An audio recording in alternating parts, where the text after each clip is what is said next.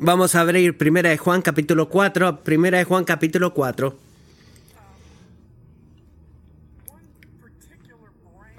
Una rama del humor que no creo que sea tan graciosa es dos tipos de personas, los chistes de dos tipos de personas. Bien, cuando hablan de dos tipos de personas, bueno, hay dos tipos de personas en el mundo. Aquellos que tienen una, un camino con palabras y aquellos que no tienen camino. No, no, no creo que estos sean graciosos, es que no necesito que se rían por gracia. Hay tres tipos de personas en el mundo, aquellos que pueden contar y aquellos que no saben contar. Aquellos que cuentan, aquellos que no saben contar. Bueno, ese estuvo mejor, ¿verdad? Hay diez tipos de personas en el mundo, aquellos que entienden lo binario y aquellos que no. Y no tengo ni idea lo que eso significa, pero ah, eh, lo he traído para ustedes para que lo busquen en la computadora porque creo que les va a gustar hacerlo. Bueno, como he dicho, esos chistes no son graciosos. Pero Juan no está haciendo una broma para nada. No está bromeando para nada cuando dice que hay dos tipos de personas en el mundo. Él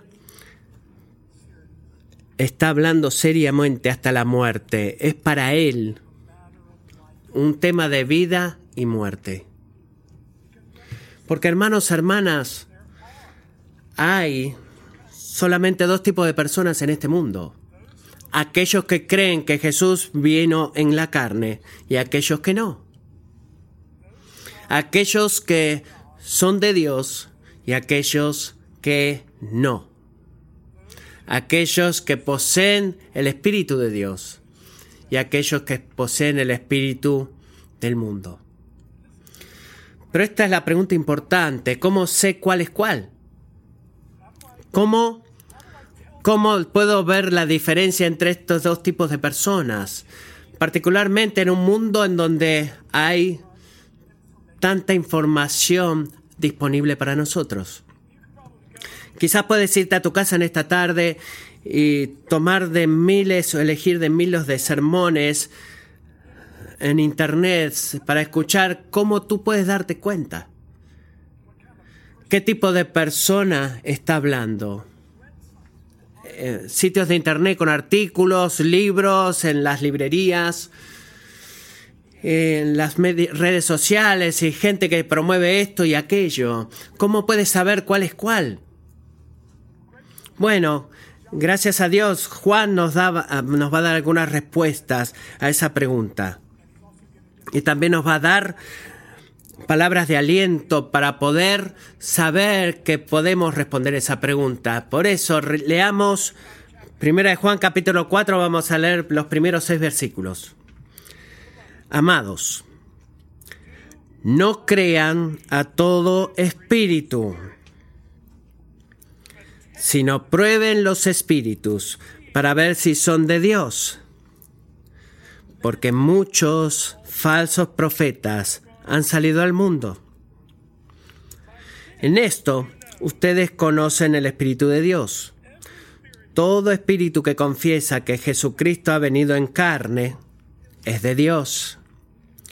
Y todo espíritu que no confiesa a Jesús no es de Dios. Y este es el espíritu del anticristo, del cual ustedes han oído que viene y que ahora ya está en el mundo. Hijos míos, ustedes son de Dios y han vencido a los falsos profetas, porque mayor es aquel que está en ustedes que el que está en el mundo. Ellos son del mundo, por eso hablan de parte del mundo y el mundo los oye.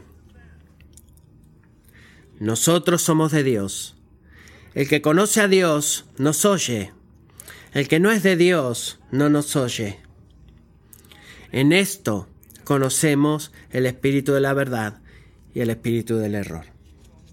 Bueno, Padre, en un mundo en el cual los espíritus se multiplican porque la información se multiplica y los profetas y maestros se multiplican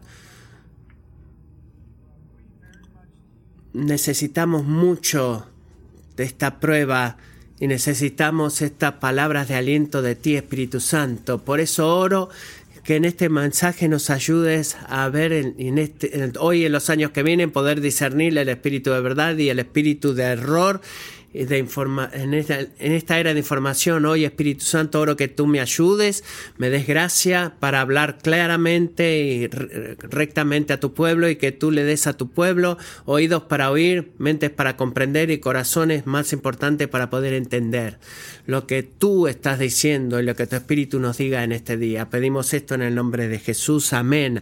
Bueno, ahora tengo una línea para ustedes acá que es muy simple. Un resumen eh, quizás ha notado en la lectura de esto que hay un montón de palabras espíritu, la palabra espíritu se usa mucho, así que he puesto esta línea acá para que me ayude con las en español, pero puse estas líneas para poder ayudarnos a entender, bueno, ¿qué, de qué espíritu estamos hablando y espero que podamos hacerlo más simple para ustedes, porque Juan, los dos puntos de Juan son estos, básicamente necesitamos probar los espíritus, pero también necesitamos confiar en el Espíritu Santo probar los espíritus, pero confiar en el Espíritu Santo. Así que comienza el versículo 1. Amados, no crean a todo espíritu. No crean a todo espíritu, sino prueben los espíritus para ver si son de Dios, porque hay una razón de por qué esto es necesario y la razón es esta, porque muchos falsos profetas, y creo que esto incluiría falsos maestros, muchos falsos profetas, muchos falsos maestros han salido a donde al mundo. Y no se pierdan esta palabra, muchos ahí, porque este no es un problema menor, no es un problema aislado, incluso en los días de Juan había todo un asalto hacia el Evangelio que comenzaba en los días de Juan, que continuó hasta nuestros días y que está sucediendo hoy y que seguirá sucediendo hasta el retorno de Jesús. Así que este es un problema muy real para cada uno de nosotros. Y Juan nos dice que detrás de cada profeta, cada maestro, hay un espíritu. Ahora, necesitamos preguntar, ¿qué quiere decir Juan cuando dice un espíritu? Bueno, en, los evangelios encontramos que los espíritus siempre están conectados con el diablo. Así que pueden ver frecuentemente que Jesús nos dice, nos habla de espíritus que no están limpios o espíritus malignos, diabólicos. En el libro de Apocalipsis vemos, mientras Juan nos da el poder ver detrás de escena lo que podemos ver con nuestros ojos, que los espíritus demoníacos están constantemente actuando en el mundo. Así que cuando habla de espíritus acá, él está hablando de aquellos espíritus diabólicos que están detrás de la persona, del profeta, del maestro que está hablando o escribiendo. John Stott hace un resumen de esto de esta manera, dice de mucha ayuda, detrás de cada profeta hay un espíritu y detrás de cada espíritu está Dios o el diablo. Es uno de los dos. Y eh, en Primera de Juan 2.26, Juan nos dice que estas cosas les escribo acerca de a ellos, acerca de los que procuran engañarlos la nueva versión internacional dice aquellos que tratan de eh, desacomodarlos. Esto no es algo accidental, no estamos hablando de eh, errores, eh, de pequeños errores, y no hablamos de un pastor revisando un sermón y que dijera, bueno, espero no haberlo dicho de esa manera, o yo mirando alguna de las cosas que he hablado 35 años atrás y digo, bueno, hoy no lo diría de esa manera. No, no estamos hablando de eso acá no es un accidente, no es, son errores inocentes, sino que hay espíritus ahí que están tratando de engañar a la gente. Hay espíritus ahí que están tratando de guiar a la gente, incluso en nuestros días, de guiarlas mal. ¿Cómo eso? ¿Cómo podemos probar los espíritus? ¿Cómo podemos probar el espíritu para saber si son de Dios o no? Bueno, lo que Juan nos va a dar aquí es la prueba más, fundamental, la prueba principal, aquella prueba que, a la cual podemos acudir y estar seguros del test más fundamental detrás de cada espíritu o profeta o, o, maestro. Lo dice en el versículo 2. Pero en esto, el test fundamental, en esto, ustedes conocen el Espíritu de Dios. Todo espíritu que confiesa que Jesucristo ha venido en carne es de Dios. Ahora, al principio se ve como un test muy elemental, ¿verdad? Por ejemplo, ¿Qué tal si la persona está hablando de Jesús viniendo la carne? ¿Qué tal si está hablando de algo completamente diferente? Bueno, si es un escritor, ¿qué tal, qué tal si está escribiendo acerca de algo completamente diferente? Bueno, ¿cómo yo puedo saber? ¿Cómo voy a saber entonces? Bueno, esto es lo que creo que es el punto de Juan, sin importar lo que el profeta o maestro esté hablando. La verdad, el test verdadero del Espíritu detrás de él es el Evangelio. Sin importar de qué esté hablando, necesitamos que eh, excavar un poco más profundo antes de comprar lo que diga alguien y hacer la pregunta, ¿qué dice del Evangelio? Porque si no entienden, si no explican el Evangelio correctamente, si no entienden a Jesús correctamente, entonces no deben ser dignos de confianza con nada. Es por eso que este es, esta es la prueba. Y el primer acto, si quiere llamarlo así, eh, el primer acto terrenal del Evangelio es Jesús viniendo a la carne, lo que se llama la encarnación.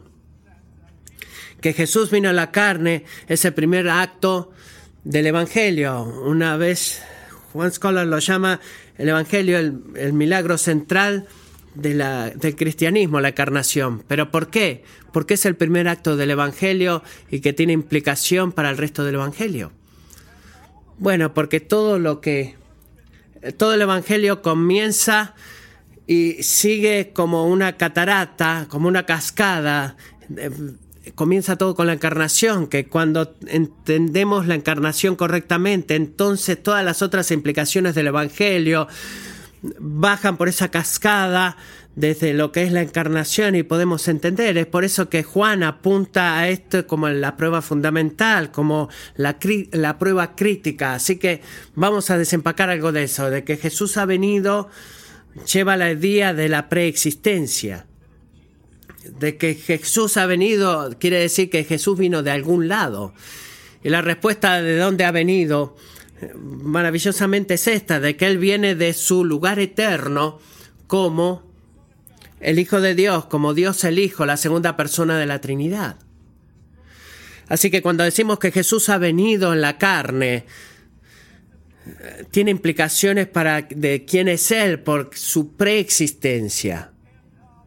Y luego tiene implicaciones para el resto del Evangelio porque él no simplemente vino en el sentido de aparecer para estar ahí pasando un tiempo, no, Él vino con una misión para salvar. Él vino con, con una razón. Por eso, al negar de que Él ha venido en la carne, la gente está negando también su propósito y habilidad de cumplir esa misión, su propósito y habilidad de salvar. Su propósito, Jesús mismo lo dice en Lucas 19:10, porque el Hijo del Hombre ha venido a buscar y a salvar lo que se había perdido. Pero también está hablando de su habilidad, porque Jesús, viniendo en la carne, es lo que le permite a Él salvar. Si Jesús no hubiera venido en la carne, Él no hubiera tenido la habilidad de salvar. Jesús, la muerte de Jesús en la cruz,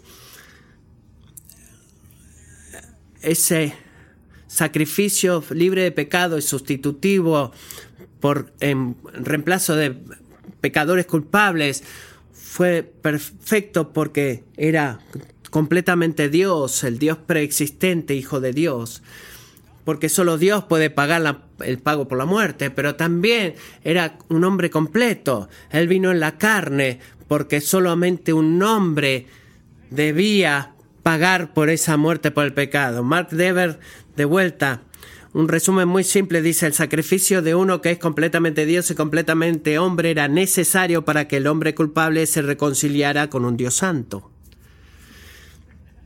Y luego tiene implicaciones para su resurrección. ¿Por qué? Porque la resurrección de Jesús no solo apunta a lo que es la cruz, de que Dios aceptó ese sacrificio a nuestro favor, sino que apunta a la realidad de Él haber venido en la, en la carne, apunta a la realidad de quién es Él. Es por eso que Pablo dice en Romanos 1.4 que Jesús fue declarado Hijo de Dios por su resurrección de entre los muertos.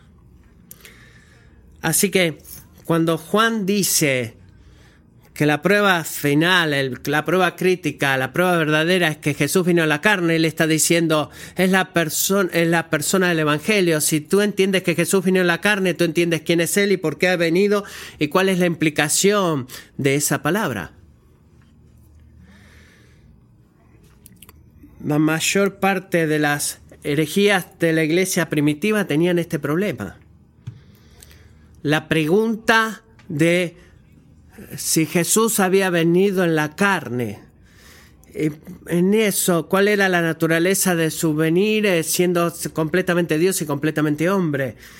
Pero lo mismo es verdad para nosotros en este día, en el presente. Muchas personas, quizás están sentados en iglesias en todos Estados Unidos, reverencian a Jesús como aquel ejemplo de un gran maestro. Pero si tú vas a estas personas, a algunas de estas personas, y le dices, bueno, sabes que Jesús es Dios, nacido en la carne de una virgen, que vino a salvarnos, y van a decir, bueno, ha sido muy lejos. Y ese es el mismísimo corazón de la iglesia liberal en Estados Unidos. Jesús pone un ejemplo como maestro. Jesús es un ejemplo como maestro, perdón. Pero Jesús, nacido de una virgen. No, no, no, no, no, no, no, ya te pasaste. Es llamado el culto cristiano, como los mormones, testigos de Jehová o la ciencia cristiana. Eh, cada culto, si sigues profundizando, cada culto entiende mal a Jesús, no lo entiende bien. Las religiones mundiales en todo Dios llamado de cualquier otro nombre, la idea de un mismo Dios llamado de diferentes nombres. Son los judíos, cristianos y, musulmanes adorando al mismo Dios. Te sorprendería cuántas, cuántos cristianos profesos creen que eso es verdad. Y entonces, las diferentes formas pluralísticas de muchos dioses se que se convierten en un verdaderismo está en nuestros días. Hay muchas formas posibles de encontrar a Dios, dicen, pero hermanos y hermanas,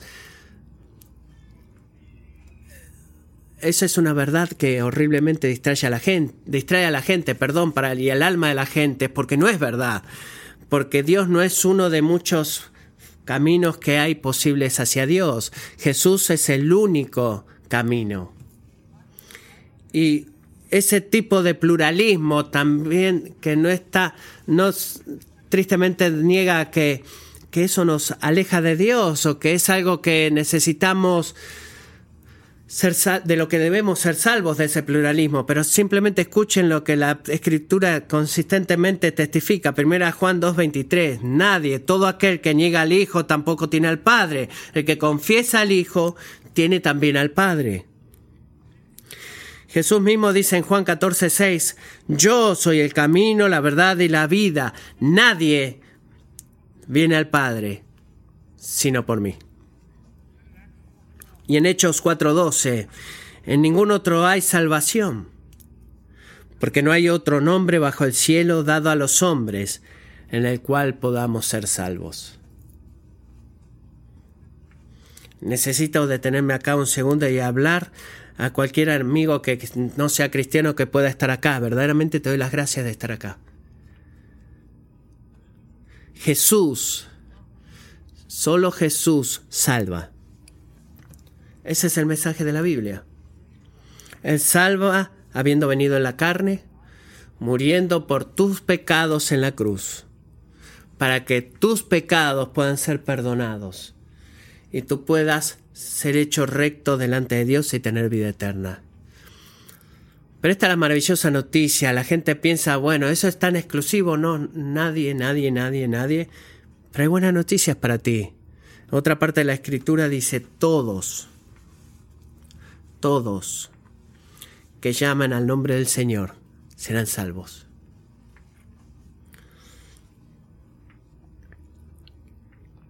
Jesús no es exclusivo. Jesús no es de nadie más porque quiera mantener a la gente afuera.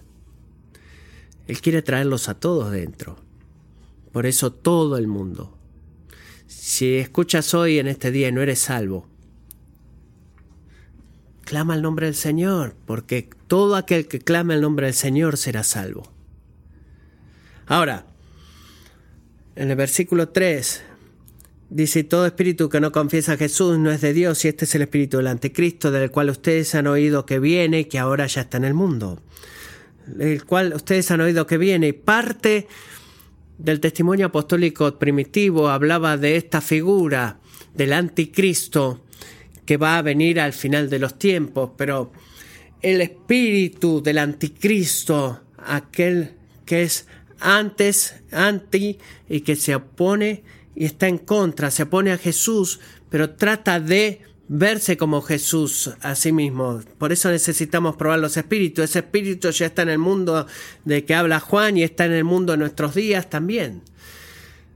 Por eso,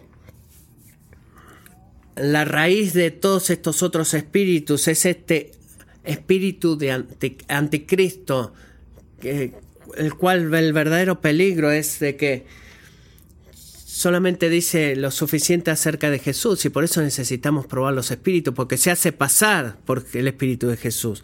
Y necesitamos también confiar en el Espíritu Santo. Mirando todo esto, puede surgir un poco de ansiedad en nosotros, ¿verdad? Para muchas personas, que ¿qué tal que soy engañado? Trato de ser un buen cristiano, pero toda esta información, ¿qué tal si soy engañado? ¿O qué tal si fallo en la prueba? Bueno, Jesús eh, o Juan va a nombrar tres grupos acá. Tú, ellos y nosotros, y nos va a dar una maravillosa certeza acerca de cualquier necesidad o ansiedad que tengamos de esto. Y la el primer grupo eres tú, y no son grupos individuales de cristianos, sino que son iglesias también. Versículo 4 comienza con hijos míos, pero en el texto griego original la palabra es cambiada comienza, ustedes son de Dios, eh, hijos míos, y no pierdan ese énfasis. Eh, él está diciendo, ustedes, ustedes, ustedes, tú, tú, tú, tú, tú eres de Dios. En otras palabras, desde el principio, ¿qué es lo que va de lo que él va a decir? Él está haciendo esta afirmación personal, te está hablando a ti, tú eres de Dios, hijo mío. ¿En qué sentido está diciendo que ustedes son de Dios? En el sentido de haber nacido de Dios, en el sentido de ser hijos de Dios, lo que Juan enfatiza mucho a través de su primer carta. Y quizás podamos decir cosas como, ustedes que están incluidos dentro del pueblo de Dios, ustedes que pertenecen a Dios, ustedes que los cuales Dios es la fuente de su vida por lo que el Espíritu Santo ha hecho en ustedes. Y ustedes o tú, aquellas personas, aquellos, ustedes han vencido a aquellos, a los falsos profetas, a los falsos maestros, al espíritu del anticristo. Y eso se relaciona con vencer, pero también en qué forma vamos a vencer bueno, volviendo a los primeros tres versículos, vamos a vencer manteniéndonos firmes y aferrados a la verdad, probando los espíritus, distinguiendo qué es el Espíritu Santo y cuál es otro espíritu. Pero nos da una razón, noten, que van a vencer por, por, hay una razón para vencer. Y esa es la buena noticia de este pasaje, de que aquel que está en ti, que es el Espíritu Santo, Padre, es Dios la tercera persona de la Trinidad, aquel que está en ti es mayor que todos estos espíritus, incluso el espíritu del anticristo que está en el mundo. Nosotros vencemos, podemos probar, nosotros vencemos porque como cristianos individuales y como iglesias poseemos el Espíritu Santo y el Espíritu del mundo no puede vencer al Espíritu Santo nos va a dar no pueden tener victoria sobre él y por qué no lo pueden vencer a él porque no te pueden vencer a ti. No pueden vencer a esta iglesia. En otras palabras no es debido a que somos somos eh, colegiales o colegiados que tenemos un súper discernimiento de la palabra de Dios y por eso vencemos. No, es porque tenemos el Espíritu Santo habitando en nosotros. Y ese Espíritu que habita en nosotros es mayor que todos los espíritus del mundo. Es más grande que aquel que está en el mundo. Algunos puntos relacionales acá que Juan hace, pero eh, debemos estar de acuerdo con él. Espero que nos ayude. Esto quizás donde tú necesitas probar al Espíritu en este mensaje. El Espíritu en el mundo siempre funciona junto. Juan no está hablando acá de la necesidad que alguien tiene sobre una experiencia mística donde leemos algo y después esperamos de poder tener esta experiencia mística en donde el Espíritu Santo nos ayuda a saber lo que es verdad y lo que no es. El Espíritu Santo siempre trabaja tomándonos, llevándonos a la palabra y ayudándonos a comparar lo que ha sido dicho de lo que se dice en el mundo y nos da esta iluminación y prende todas las luces y nos ayuda a entender y es así como podemos vencer. Él nos permite discernir y entender. Nos permite probar a los espíritus. Es por eso que Él dice es por eso que Juan 8, 31, 32 dice así, si ustedes, Jesús dice, permanecen en mi palabra, verdaderamente son mis discípulos, y conocerán la verdad, y la verdad los hará libres. El espíritu del mundo no trabaja junto con eso. Pero también Juan, Jesús dice en Juan 7:17, si alguno está dispuesto a hacer la voluntad de Dios, sabrá si mi enseñanza es de Dios o si hablo de mí mismo. En otras palabras, hay también una actitud de obediencia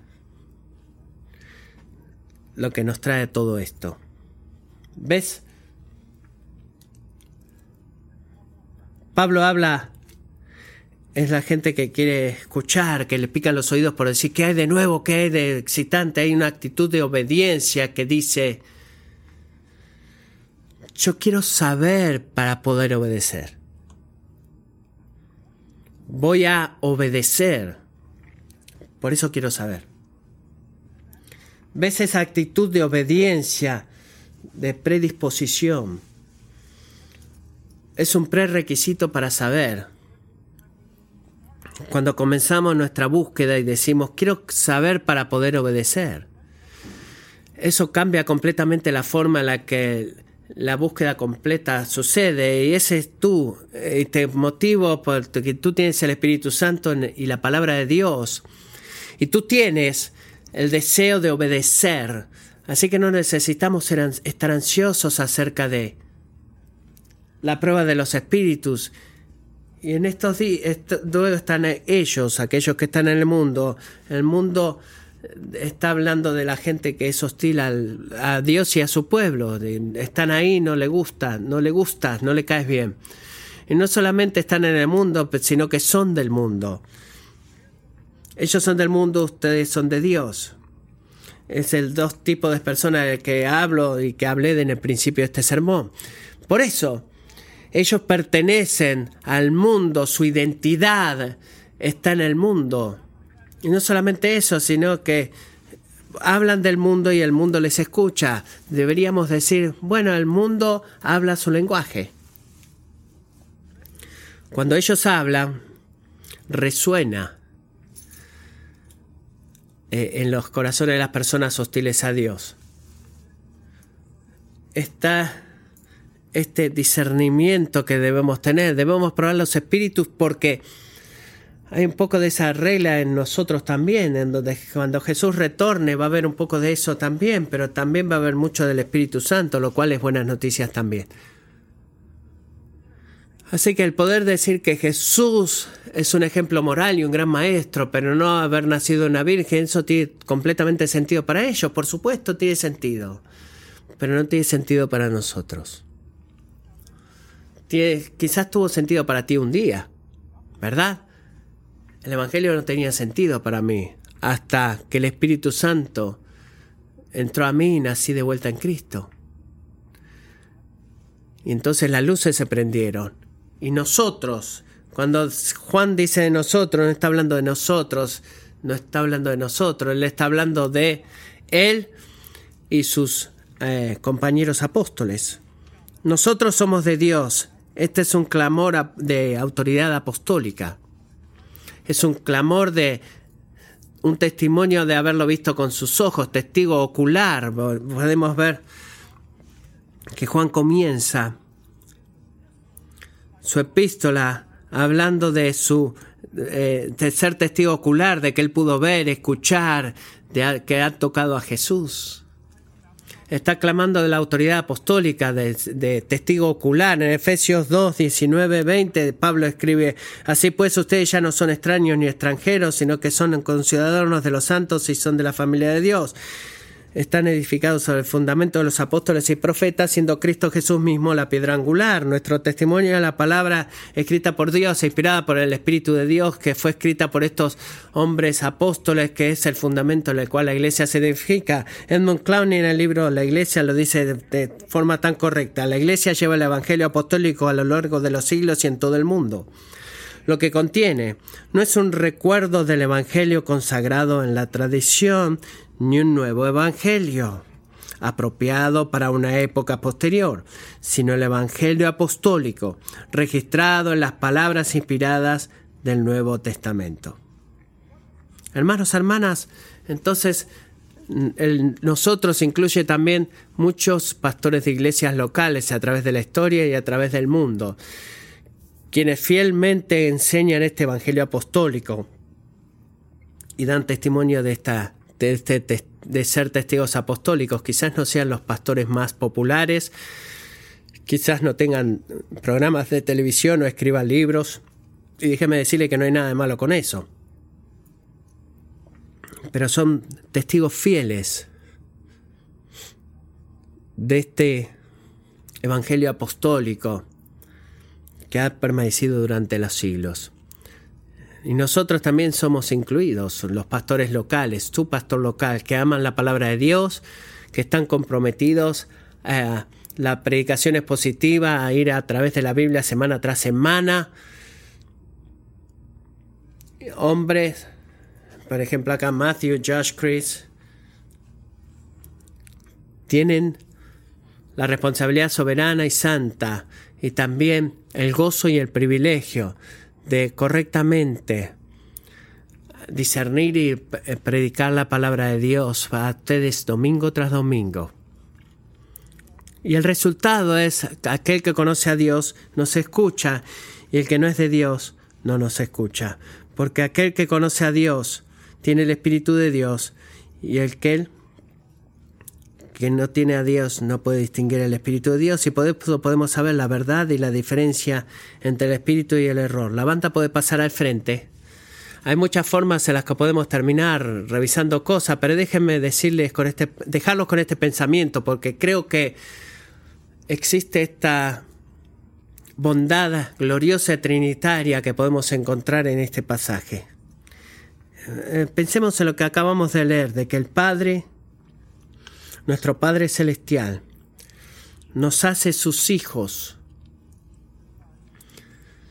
habiendo enviado a su Hijo Jesús, quien voluntariamente vino para salvarnos. Y entonces el Padre y el Hijo enviaron al Espíritu Santo, no solamente para inspirar a esta palabra escrita, sino para darnos vida, para darnos al Hijo entendimiento, darnos iluminación, para cuando en el mundo donde hay tantos falsos maestros y profetas, y que vinieron y continuarán viniendo, podamos distinguir la verdad del error. Amén.